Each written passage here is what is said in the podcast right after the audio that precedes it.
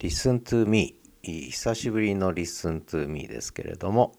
シーズン2のエピソードの2ということでマイポッドキャスト展開の半年を振り返るというテーマで、えー、お話したいと思います、えー、私がポッドキャストを本格的に始めたのが7月4日なんですね。でそれで8、9、10、11と4ヶ月が経ったんですがただその前に音声配信を始めまして、えー、これがノートというのを、まあ、今年に入って2023年の1月末から、えー、ノートでオンラインサロンを含めてねあの展開始めたんです。でオンラインサロン作ったのは4月からなんですがそこでオンラインサロンメンバー向けに声の付録という本当に1ヶ月に4分だけの、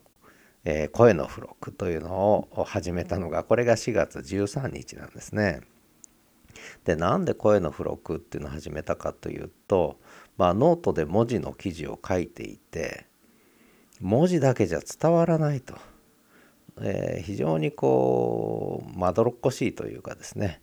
えー、文字を書くのは時間もかかるししかも、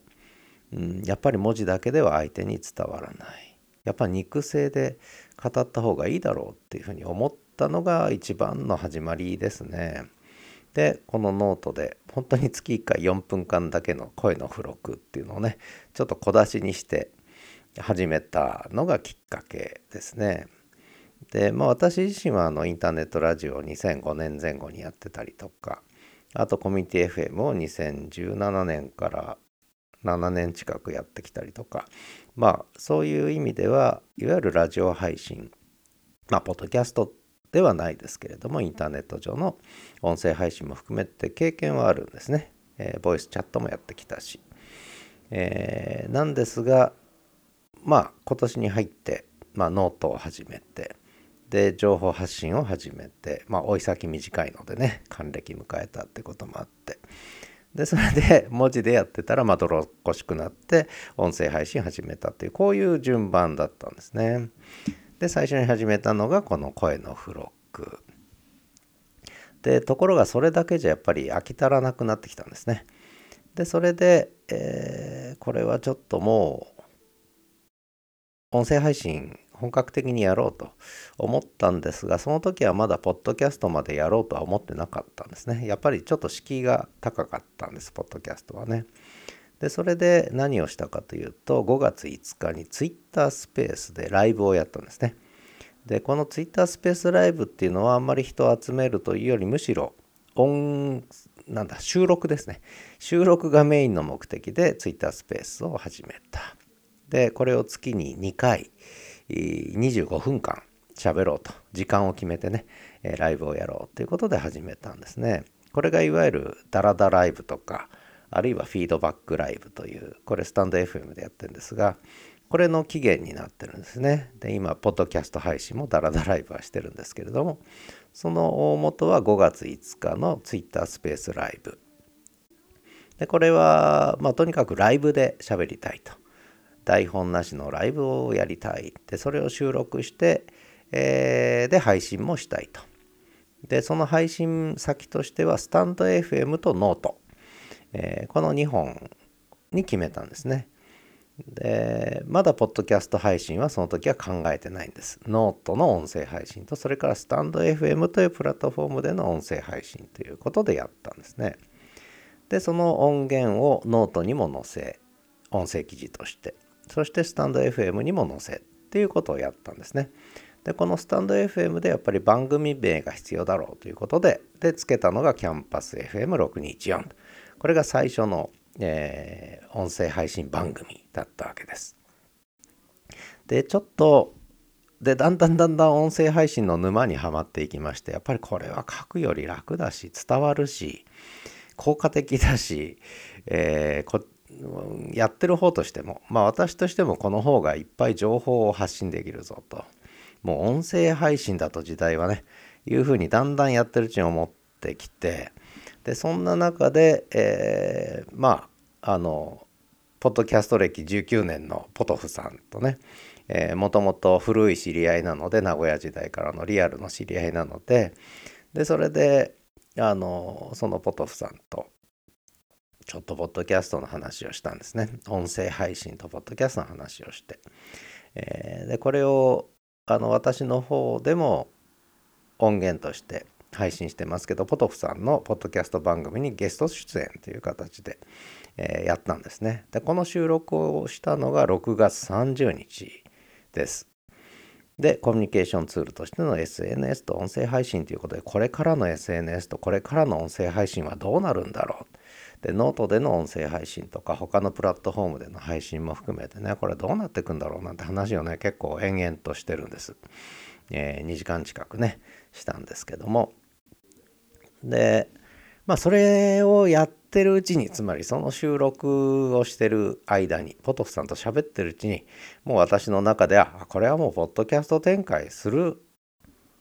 ぞと決めたんですね、えー、収録中に決めてました私の心の中ではでそれで、えー、結構行動早いんです私はね、えー、ポッドキャスト配信を始めたのが7月4日、えその4日後5日後には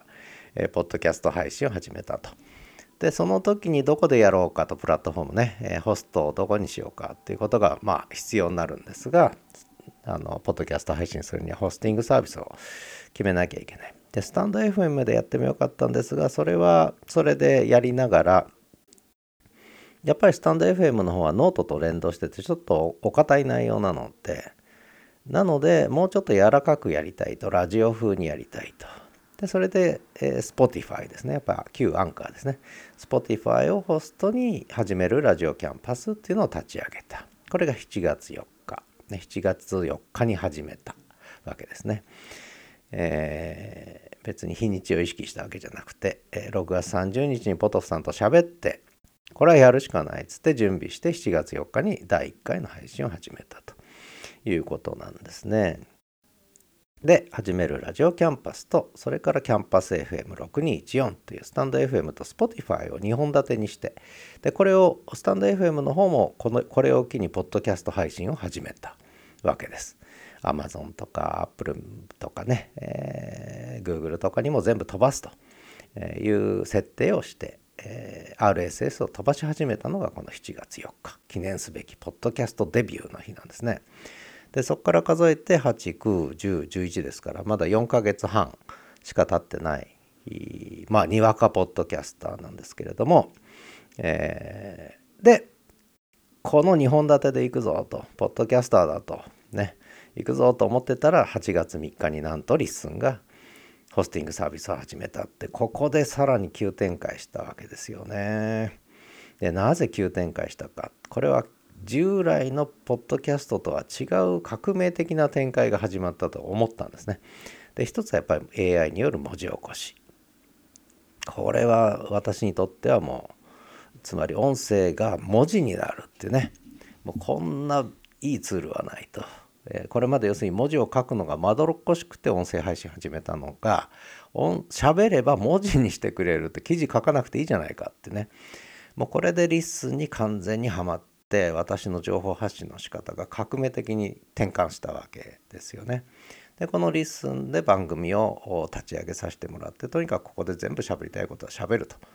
でこれまでの Spotify 始めるラジオキャンパスとキャンパス FM624 は続けながら LISTEN でも続けるぞということで始めてもう完全にもうポッドキャストメインの SNS ですねしかも LISTEN で SNS 展開とつながったわけですね。えー、Spotify とスタンド FM やってるうちやっぱり SNS にならないんですね。で、ノートでかろうじてつながってる、えー、感じだったんですが、 LISTEN がまさに SNS, SNS 展開始まったということで、ここで私の中でも何かが全てつながっちゃったんですね。ということで8月3日から3ヶ月半、ポッドキャストな人生が始まったということなんですがでさらに10月16日からは台湾のポッドキャスティングのホスティングサービスである Firstory の方にもちょっと番組作ってでこれちょっともうちょっと番組増やそうと思ってるんですけども実はね。でなんでかっていうとファーストーリーはあのいわゆるメンバー配信有料配信できるんですね。でこれ今スタンド FM でやってるんですがスタンド FM だけだと広がらないんですね。でファーストーリーやれば広がるかとはそんなこともないんですがちょっとスタンド FM でやってる有料配信のやつもファーストーリーに乗っけるとファーストーリーはもう少しこう拡散できるんですね。スタンド FM はこうやっぱり、えー、やっぱスタンド FM にとどまっちゃうんです。あのメンバー限定や有料の音源は。ただファーストリーはこれをもうちょっと拡散できるので、ね、まあ、そこも重ねながらやろうかななんてね今思ってるところです。で、えー、ちょっとリンクを貼らせていただいたんですがあで今まさに YouTube 展開も始まったんですけれども YouTube にはあ始めるポッドキャンパスという名前で番組を作ってすでに260エピソードぐらい260エピソードぐらいねアップされてますけれどもえー、それがこの半年で、えー、全て話したものということになるわけですけどですがそのリンクもちょっと貼ろうと思ってるんです。でこの YouTube 展開がもう一つさらに私にとっては非常にいいんですね。えー、何がどういいかはまたいずれ話しますけれどもとにかく YouTube もえー、ポッドキャストに参入したということでもう私にとってはもう願ったり叶ったりというね、えー、状況が始まっているということで、えー、ポッドキャストポッドキャスターな人生はねやっぱ全面展開し始めたかなというぐらい、えー、楽しくてしょうがないとまあその分忙しくなってきたということでもあるんですけどでちょっとリンクの、えー、説明ですが、えー、そんな始めるラジオキャンパス始めますっていう Spotify のね、最初の配信。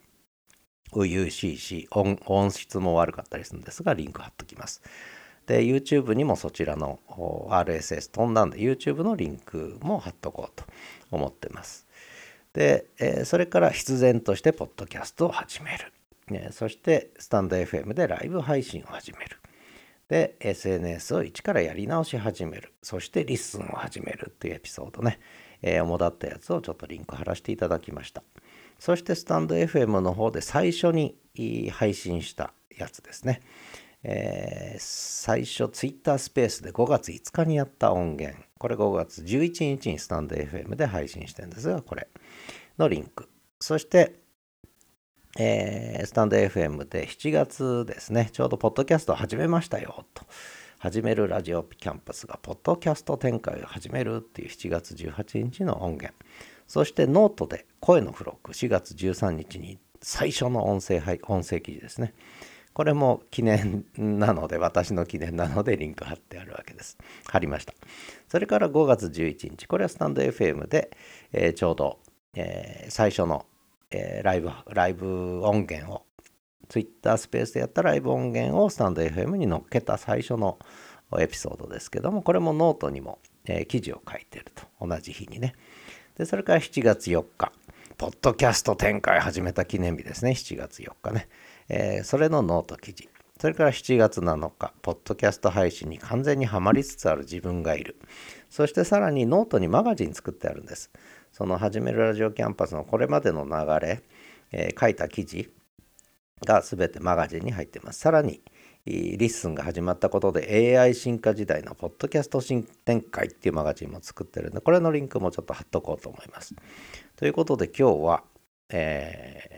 マイポッドキャスト展開の半年を振り返るということでちょっとお話をしてみました。で、これは私自身にとっての整理の意味ですね。ちょっと中間報告的なものということと、それからあとこれからポッドキャスト配信始める人にとって何らかの参考になるかもしれないと。まあ、こんな形でこれまで文字メインである意味ブログメインでえー、文字の SNS メインで情報発信してきた人間が音声配信に転換した理由必然性、その訳でその時のそれぞれのプラットフォームの持つ意味みたいなこともちょっと、えー、参考になるかと思ってまあ配信してみたいと思います。ということで Listen to me 久しぶりのシーズン2エピソード2でした。ではまた。